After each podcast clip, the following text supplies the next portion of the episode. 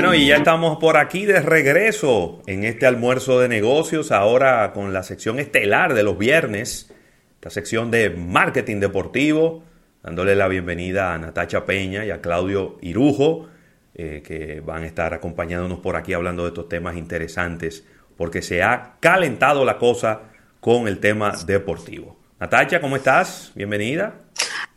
Así es, muy buenas tardes a todos ustedes y feliz de estar por acá compartiendo de marketing deportivo aquí en Almuerzo de Negocios. Eh, y antes de saludar que Rafa, de cuando Natacha está, él no me da chance, ya yo empecé. No, no, porque que, que, quiero lucírmela, quiero lucírmela. Mira, eh, para decir rápidamente, Claudio, que Rafael Nadal acaba de perder en Monte Carlo, en Monte Carlo. un torneo así mismo eh, en tres sets pudo ganar el segundo, pero Rublen, el, el, ruso, no creyó en nadie, señores, y se llevó al campeón de Monte Carlo, que ha ganado 11, 11 veces. veces nada más ha ganado Monte Carlo.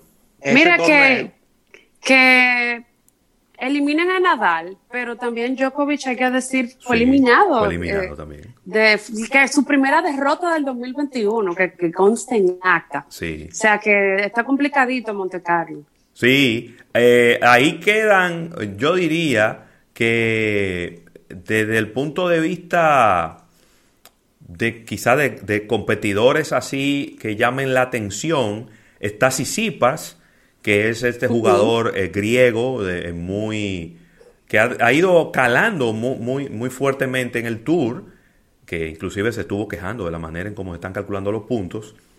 Está este muchacho Evans, que fue quien le ganó a Djokovic, y pues ahora eh, Rublev, entonces va a ser definitivamente un nuevo campeón de Monte Carlo.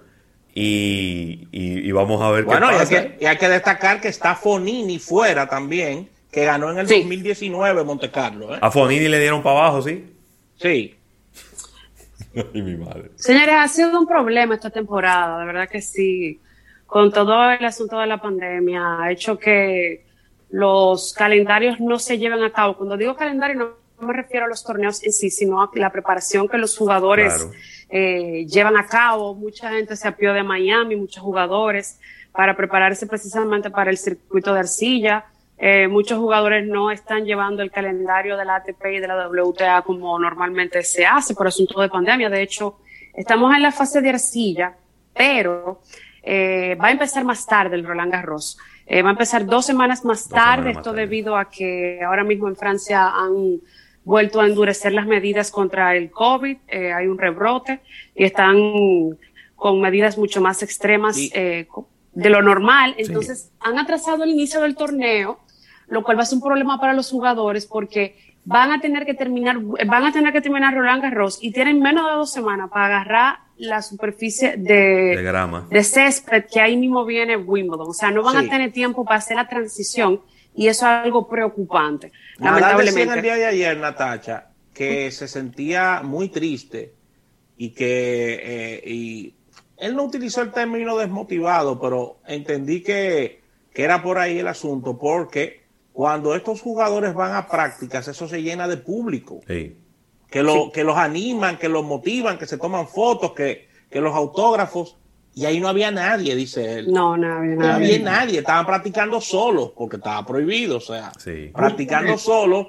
Y este partido, prácticamente sin público, solamente el crew de Nadal y de su oponente, y eso también desmotiva bastante al jugador. No quiero decir con esto que Nadal perdió con, con no, no, no, lo que es igual no Estoy, no estoy diciendo eso, pero en el día de ayer, Claudio, él declaró que, que, que eso le, le, se sintió triste y se sintió que le afectó eso.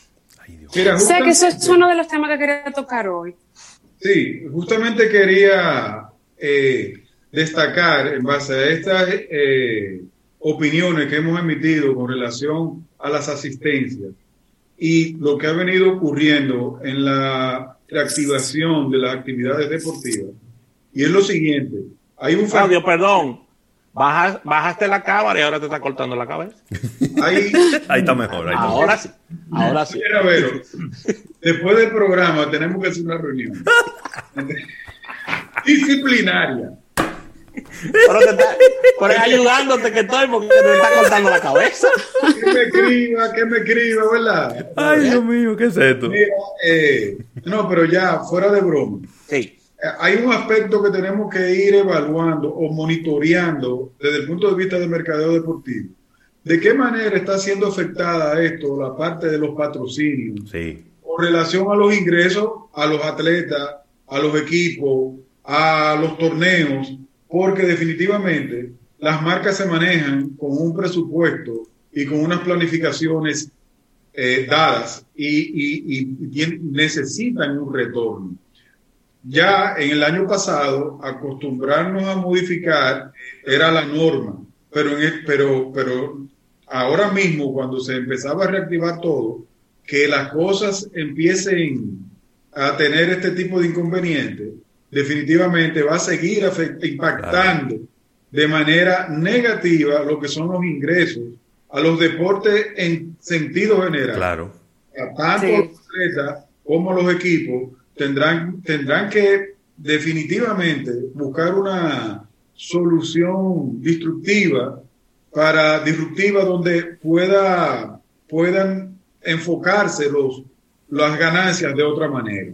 Sí, Tú sabes que con relación a ese tema, ya Europa ha sido quizás el continente y el área del mundo que ha sido más eh, discreto con el asunto de, de- de volver a incluir público en sus estadios, no importa cuál sea la disciplina deportiva. Digo discreta porque ya hemos visto en Estados Unidos Sí. como cada estado ha ido paulatinamente pues integrando el público porque ¿Cómo, ¿Cómo tú vendes un, un espectáculo sin público? O sea, se ha hecho por la situación, por la, por lamentablemente la pandemia lo, lo- ha, ha hecho que se viva así, pero en Estados Unidos incluso el estadio de los Rangers de Texas ya está permitiendo el 100% de los fanáticos, porque se trabajó con pérdidas el año pasado y volverlo a hacer este año, ya lo que han tratado de buscar la forma de integrarlo. Ya vimos al, eh, hay reglas para los estadios o los, los venues que son eh, techados, por ejemplo, Los Ángeles Lakers tuvieron público por primera vez esta semana en toda una temporada y ha sido una preocupación en cada una de las ligas poder integrar al público, porque si no hay público hay un mercado que se está perdiendo, hay un dinero que está dejando de percibirse. Y precisamente con esta situación, con lo cerrado que han sido en Europa con eso, la decisión de hacer el Roland Garros un poquito más tarde de lo acostumbrado, de lo que estaba planificado, es para tener alguna, alguna cantidad de público mínimo, por lo menos. Porque es que los torneos dependen de tener Claro. público, porque la taquilla, el tener público, El es lo que taquilla, genera para poder claro. pagarle a, a todo el que está ahí. Mira, Entonces, eh, eh, ellos van a estar empezando más tarde por eso y también, para pasar contigo, Sí, eh, ya que estoy en ese tema, la Eurocopa que se va a celebrar este año, eh, Italia va a hacerse entre dos países, Italia es uno de los países que la va a tener, recibió Italia presión por parte de la UEFA de que si no garantizaban que por lo menos iba a asistir un 25% de público de la asistencia que permite cada estadio, se iban a ver forzados a cambiar la sede, Sí. porque para ellos no es ningún negocio realizar un torneo en el cual no vaya nadie. Y te voy a decir algo, yo creo que hay, hay inclusive otros, otros factores, porque de repente en un torneo de tenis, aunque ninguno de los torneos han hecho alardes este año de que estamos pagando tanto y que le vamos a pagar tanto, y ni el, Australian, yo no sé al final ni, ni siquiera cuánto le pagaron a los ganadores, ahora va a venir el Roland Garros, después vendrá Wimbledon y el, y el US Open, que al final eh, no sabemos si van a aumentar la bolsa de los jugadores, pero recuérdense que en los deportes de equipo es completamente diferente. Y hay jugadores que tienen contrato de un saco de años y que están, y esos contratos son garantizados. Entonces ya el pasivo se da, ya el pasivo se dio. Tener esa, esa nómina de jugadores, ya hubo que pagarla y hay que comprometerse. Entonces imagínense ustedes tener que prescindir de la, del ingreso por la taquilla, que no es paja de coco, porque no estamos hablando de 5 mil personas, estamos hablando de 40, de 35, de 50, de 60. En los, en los, eh, en las canchas de fútbol es todavía muchísimo más. Porque ahí hay eh, campos de fútbol que cogen 80, 85 mil personas. Sí. Y no son baratas, ¿eh? porque estamos hablando de que una taquilla para un juego de la UEFA Champions League, de la Europa eh, League puede llegar a costar mil, mil quinientos, dos mil, tres mil euros tranquilamente, ¿eh? que son competencias de muy alto perfil en donde no es mínimo lo que se recauda por la taquilla, es mucho el dinero que se recauda por la taquilla. Bueno, definitivamente el negocio del deporte, y oyeron bien, dije el negocio del deporte, no el deporte en sí, sino el negocio detrás del deporte está cambiando. Y voy a, quise traer hoy y, y, lo enlazo con todo eso que estamos hablando, porque al final lo que se trata es de ver qué tan rentable o no será este nuevo modelo obligado que ha tenido que acoger el mundo desde el punto de vista deportivo. Y es que, por ejemplo, ustedes han oído de, de Kevin De Bruyne, que es el mejor jugador. Kevin De Bruyne. Eh, ¿Perdón? Kevin De Bruyne. Perdón, es que tú tienes un, eh, apellido raro. Sí. Sí, venga. algo en Kevin. Tú sabes que lo interesante, lo que le quería mencionar es que este jugador acaba de hacer un referente. ¿Por qué? Porque él ha negociado directamente, sin ningún agente, su extensión de contrato. ¿Cómo? en la Big Data.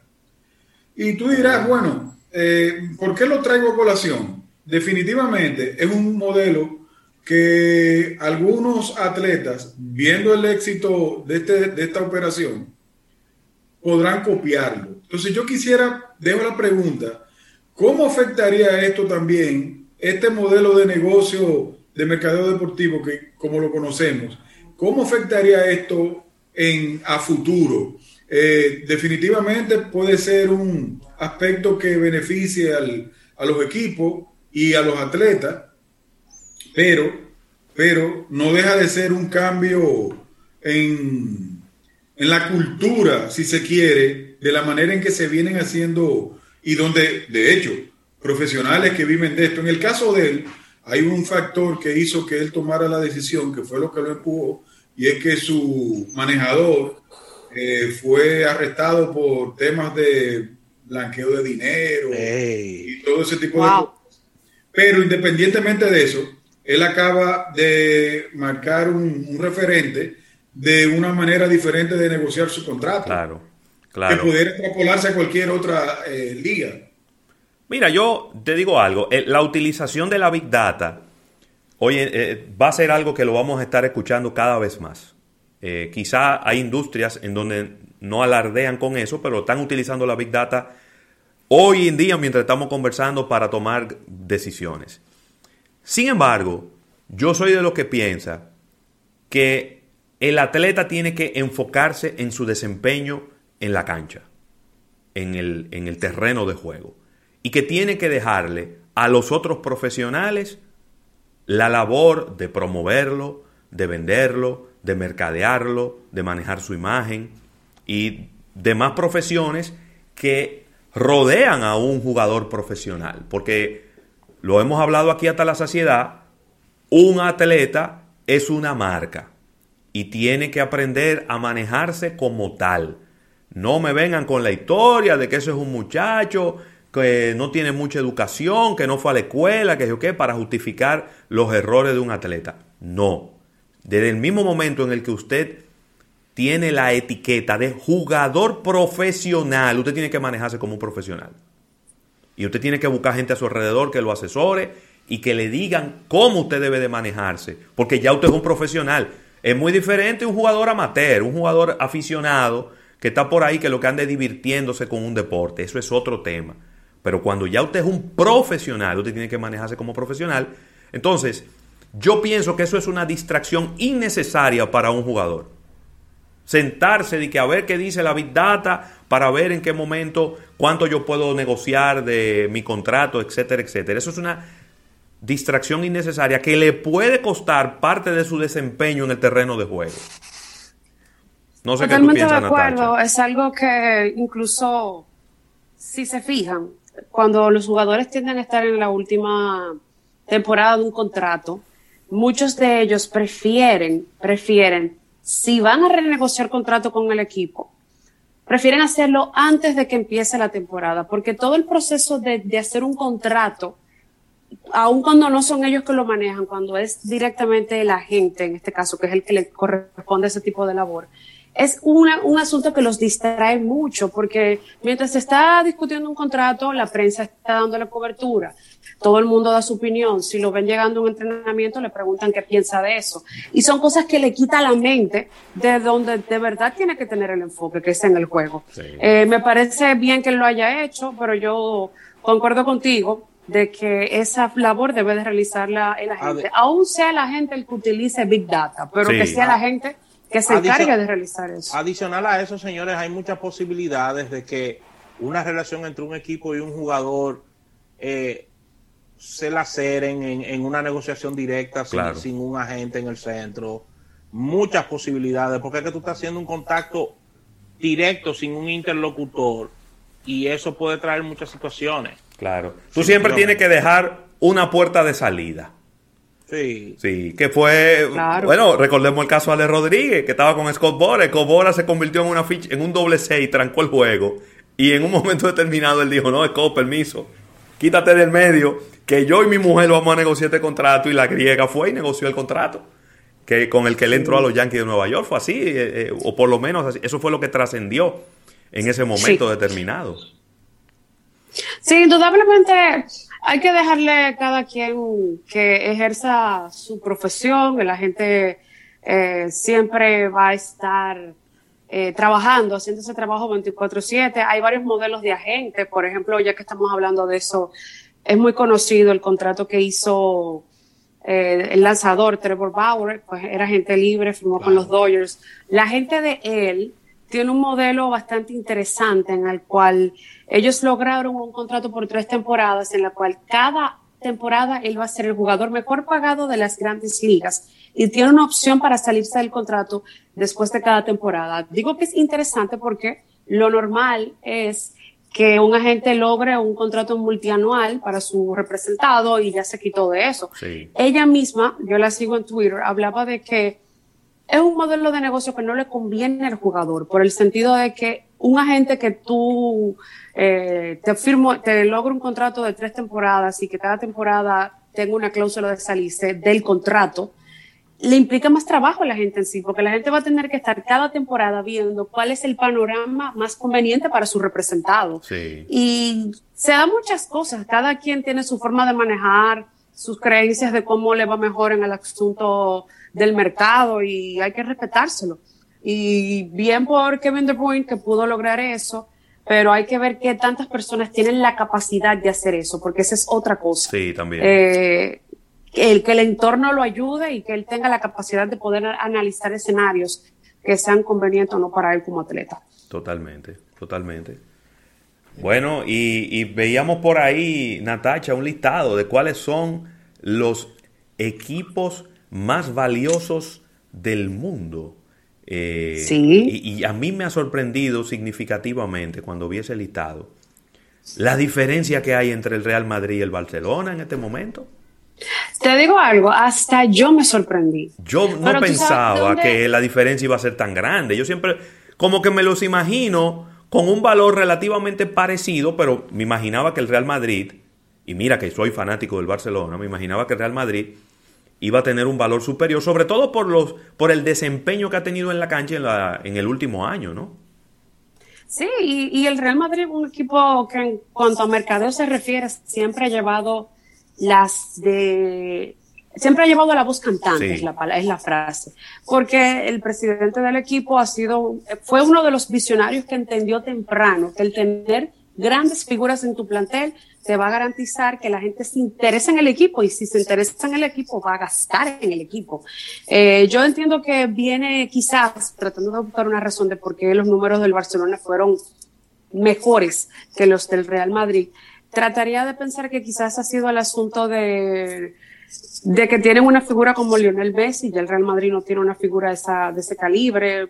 Eh, Lionel Messi está en el mismo espectro que Cristiano Ronaldo Eh, y ya Cristiano Ronaldo tiene un par de temporadas que no está allí. Me imagino que por ahí tendría que venir el asunto, más o menos. También en el fútbol, en materia de mercadeo, es una cosa impresionante. Como es, un, es el deporte más seguido y más practicado a nivel mundial, es muy común ver que ciertos equipos, el Barcelona lo ha hecho, juegan un par de fechas en un horario en el cual sea prime time en China, pero esto lo hacen, señores, para poder captar el gran público que hay de este lado del mundo y que es un público que va a gastar. Entonces, si de repente son 30 equipos en una liga y uno de ellos decide transmitir su partido en un horario fuera de lo que es normal para ellos en su país, para acomodarlo para ese país, oye, de repente tú quizás no eres fanático de ese equipo y decidiste que te gustó porque te tomaron en cuenta como, como público. Y ellos han innovado con eso, lo han hecho mucho, el Manchester United también, de hecho muy, era muy común ver el Manchester United hace ya un gran tiempo tener hasta jugadores asiáticos dentro de la plantilla, porque ese son ese, ese tipo de movimientos. No estoy diciendo que fuera simplemente por el asunto mercadológico, sino que también además de lo que hacen en el terreno, le aporta a la finanza del equipo. Tú tener un jugador de México, un jugador asiático, más diversidad dentro del plantel y eso se, se, transforma en dinero líquido para el equipo. ¿Y si se va Messi del Barcelona entonces? Creo que con el Barcelona especulo porque no tengo eh, no tengo el argumento para poder probar, pero creo que con el tema de la marca como equipo que ellos lograron, captar también mucha fanaticada que no es necesariamente amante de la disciplina. Cuando tú logras hacer ese enamorar a figuras, eh, con figuras emblemáticas, personas que se empiezan a interesar en un deporte, aún no hayan sido seguidores de ese deporte, tú, tú construyes mucho más fuerte. Es el caso de Tiger con el golf, es el caso de Barcelona con Messi, con gente que empezaron a ver fútbol por, por la historia de Messi, por lo que representaba Messi. Entonces son, son, son variables que, que creo que logran que la construcción de esa marca sea tan, tan memorable, porque si, si nos ponemos a analizar el Barcelona de estos tiempos, es un equipo que viene de reverse. Sí. El equipo se puso viejo. Pero Natacha, para, para cerrar, eh, en radio, dinos por favor cuál es la diferencia entre los equipos, porque no, no, no, fue, no fuimos en análisis. No, yo, Pensaba, yo pensaba que la diferencia era mucha, pero no. Eh, la verdad es que el, el, Real Madrid, mira, lo tengo aquí en el, el Barcelona, 792 millones en ingresos. El Real Madrid también 792 millones. Yo parece que tenía en la mente otro otro otro listado donde la otro listado es probable donde la diferencia era más grande. diferentes cosas. El Bayern Múnich 703 millones, el Manchester United 643 millones y para completar el top 5 el Liverpool 619. Después sigue el Manchester City, el Chelsea, el Arsenal, el Paris Saint-Germain que pensaba que lo iba a encontrar más alto, 599 millones, el Tottenham y la Juventus en el lugar número 11 para el beneplácito de Cristiano Ronaldo. Sí, Cristiano, Cristiano está, está como poco contento en la Juventus. De hecho, hay personas por ahí diciendo que, que no se podría considerar una idea descabellada de que él y el Madrid hablen nuevamente. Que busque, es posible. que se raquen Señores, esos son de los inventos. Muchísimas veces eh, los, equipos le pagan a ciertos jugadores. No, no porque quizá el jugador esté en su mejor momento, el mejor momento de su carrera, sino porque lo que el jugador significa para la marca del equipo. Sí. Pero se habló de eso mismo de Neymar. Que, sí, pero ya Neymar lo, lo, lo, dijo que no. Dijo que él está feliz en París. Se queda. Y que él no quiere ir para ningún lado ya, ya estaba en Salmuel. Acuérdate que el dueño del Paris Saint Germain es un, es un árabe. Un jeque, un jeque. Es un jeque. Pero ¿sabes qué? no relajan.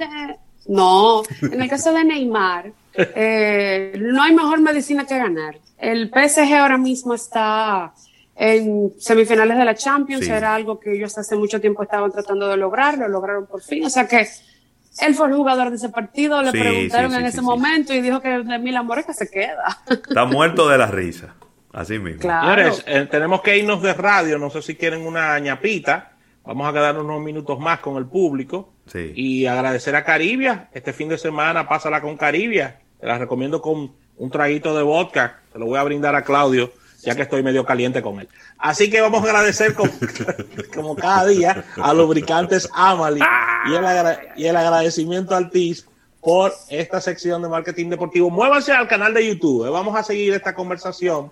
Eh, le voy a preguntar a Claudia Natacha ahora. Entonces, ¿cuál es el equipo más valioso de la República Dominicana? Así es. Ahí. Buen fin de semana. Vengan a nuestro live de YouTube para que eh, participen con nosotros. Bye bye. Estudio 80.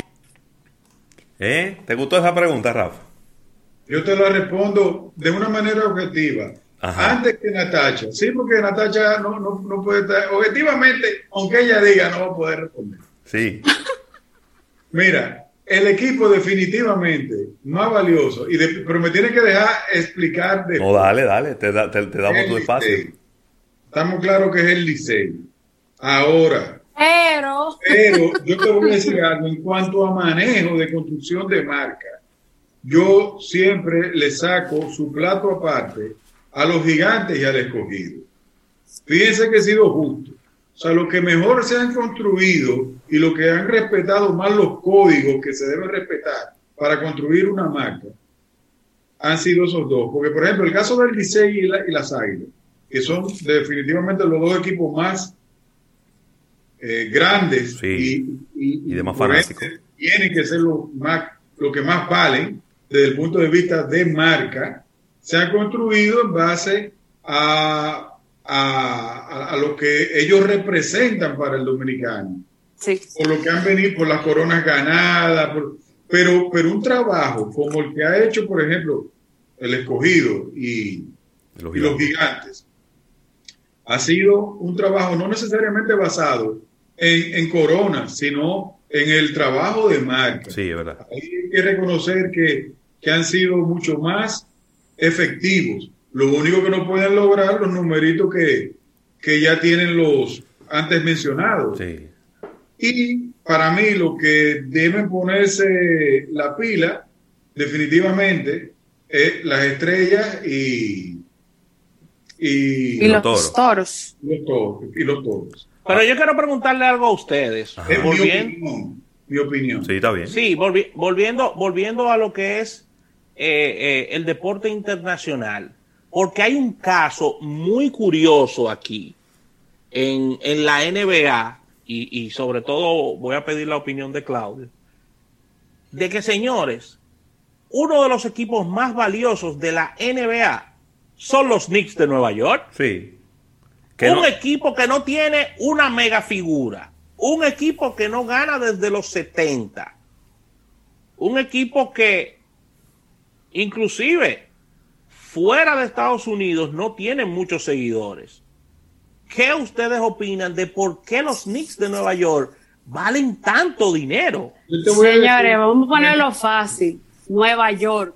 Eso te iba a decir, en los mercados Nueva York. donde están los equipos, los mercados donde están los equipos es una variable demasiado importante. Ay, Sí. Y ahora yo, no sé, Y tratando mira, de buscarle... agregando con eso, Sí, adelante, Natacha, adelante. Disculpa que te interrumpa. Agregando con eso, es tanto así que vi un artículo en días pasados sobre los mercados y cómo los jugadores, hay como una pequeña preocupación en la NBA eh, de ciertos sectores, porque los jugadores eh, superestrellas están prefiriendo ir a las ciudades de las costas, que son normalmente donde están los mercados grandes, Sí. Nueva York, Massachusetts, Los Ángeles, California en general. Y la gente, y hay una cierta preocupación porque ya al final los equipos de, de mercados pequeños prácticamente lo que están haciendo es desarrollando talentos que se convierten en superestrellas y se van a, los, a las ciudades grandes. Entonces, en el caso de los Knicks, a la NBA incluso le conviene bastante que los Knicks en los próximos años se vuelvan un equipo que, eh, que, se, que sea un equipo que esté Claro. de la mitad de la tabla de posiciones para arriba. Ahora mismo ellos podrían estar dentro de los ocho que estarían clasificando los playoffs, pero por lo que arrastran los Knicks para la NBA sería conveniente que ellos sean competitivos y se mantengan competitivos por los próximos años. Sí. Y, a- y ahora yo, sin querer echarle un pelo a la sopa, el hecho de que los toros del este sean campeones y sean el único equipo que tiene su propio estadio, no le da más valor. Porque déjame decirte algo, el Licey no tiene estadio, el escogido no tiene estadio, no. las águilas ibaeñas no tienen estadio, las estrellas orientales no tienen estadio. Sin embargo, los toros del este tienen su propio estadio. ¿Y cuánto vale un estadio? No, pero, perdóneme, es que, bueno, espérate, vamos a entrar entonces, porque es un valor nominal. Por ejemplo, porque entonces entraríamos en el, en el, en el cliché de, lo, de todo mercadólogo, de cuánto vale el refresco aquel versus la marca. Sí, entiendes? o sea, no, no es, no es, eh, eh, se trata de que estamos hablando de, de que han construido una marca como equipo. Ahora, si vamos a empezar a buscar eh, activos, bueno, ya, ya son otras variables que estaríamos evaluando. Sí, pero también ser campeón tiene que, tiene que sumarle mucho valor a tu marca. Es decir, pues durante, un, durante un periodo por lo menos de un año, ¿no? Con todo lo que tú acabas de decir, ellos debieron estar en el top of mind de nosotros ah, cuando lo estuvimos mencionando. me van a matar los amigos. No, yo lo tenía. yo lo tenía en mi top of mind, pero no, no me había dado tiempo de decirlo, ¿verdad? Pero el hecho, el hecho, Claudio, porque vamos a profundizar un poco. El hecho, Claudio, de que los toros sean un equipo privado, no quiero decir con esto, déjame ver cómo lo pregunto. No es que le quita valor, sino que lo hace como más exclusivo. Porque en el caso, me explico, en el caso del escogido y del Licey, son muchos accionistas que hay ahí y es como más diverso el asunto. Entonces, el hecho de que sea privado no le quita valor. Sí, pero cuidado. Pero, cuidado con eso.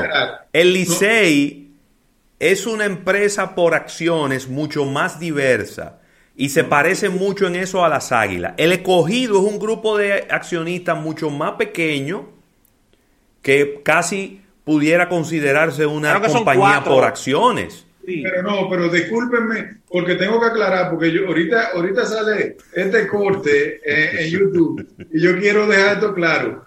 Yo estoy evaluando desde el punto de vista de, la marca. De la marca, claro. Porque si nos vamos a empezar a evaluar de quiénes son los dueños de qué equipo, cuántos son, si son menos, si tienen estadio, hay otras variables que son activos que, que, que se consideran, pero, pero estamos hablando de lo que es la marca en cuanto a seguidores, porque el, seguidor de a pie no sabe, no sabe o no, no, no le importa quién es el dueño o no es el dueño del equipo, por eso te lo pregunté para que te la luciera y aclarara tú.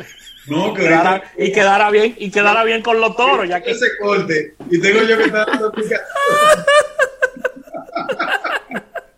Ay, Dios mío. Ay, ay, Qué cosa tan grande. Ey, que desde el punto de vista de marketing, los toros han hecho un trabajo impecable. Eso es verdad. Saludo a Big Baez. Óyeme, pero han, han generado una jerga, un, ambiente, que la torolona, que la torolona. Ellos son los dueños de las redes sociales de la pelota dominicana. ¿Cómo se llama este muchacho? correcto. Puesán. Antonio Sí, Antonio Puesán. Independientemente de que, y eso es algo que estadísticamente está ahí, no lo podemos discutir, los Tigres del Licey tienen muchísimo más seguidores. De hecho, están en un listado hasta con equipos de las grandes ligas ahí compitiendo. Y eso, eso hay que reconocérselo. Pero lo que nos estamos refiriendo no es a la cantidad de seguidores, sino al impacto que ellos han tenido en, en, en, cómo se habla en la pelota dominicana. El tema del torolío, de la torolona, eso, eso, eso invadió la pelota dominicana hace unos tres años para acá y eso se ha quedado, llegó para quedarse. Sí, sí, sí. Definitivamente que sí. Sí, así como en algún momento ya el acorazado también invadió. ¡Se le cayó la bola! Eh, la verdad que la pelota dominicana eh, es muy pimentosa. No, y tiene unos iconos. Tiene unos iconos que, han funcionado muy bien a través del tiempo, señores. Bueno, señores, ya para cerrar y para irnos una última pregunta. ¿Seguirán, seguiremos cerrados entonces? E iremos abriendo los estadios. Qué irá pasando. Pero aquí, en República Dominicana. No, fuera. Ah, no, pero está Bueno, ya, ya hemos visto como por ejemplo en Estados Unidos cada vez más, lo, lo que más preocupaba era el asunto de los espacios cerrados, porque eh, la cantidad de público es más limitada, pero ya hemos visto como cada estado ha dejado que se vaya permitiendo público de una manera reducida. Ha sido poco a poco. Eh, por ejemplo, en Texas permiten ya el 100%. Sí. Y yo creo que vamos a seguir hacia allá porque se sigue vacunando y, y, y las cosas eh, poco a poco están retornando a la nueva normalidad. Excelente, excelente. Así que, bueno, gracias Natacha, gracias eh, Claudio por, por todas estas informaciones. El agradecimiento de nuevo a Lubricantes Amali, agradecer al TIS por el auspicio de esta sección de marketing deportivo, desearles buen fin de semana. Y veo de fondo en, en la pantalla de Claudio sus palos de golf. Esa es una muy buena señal de lo que viene Tienen hasta los plásticos. de lo que viene este fin de semana. Así que, nada, desearle que la sigan pasando bien y nos reunimos el próximo viernes. El agradecimiento también a las personas que se han quedado con nosotros estos Sí, minutos sí, sí. Sí. en esta ñapa de marketing deportivo, Ravel. Claro, claro que sí. Así que señores, nos vemos el lunes. Pórtense bien y cuídense del volcán. Ah, no, ¿verdad? Que ya dijeron que eso no viene para acá. Muy bien, no hay problema. Bye. Bye. Bye bye.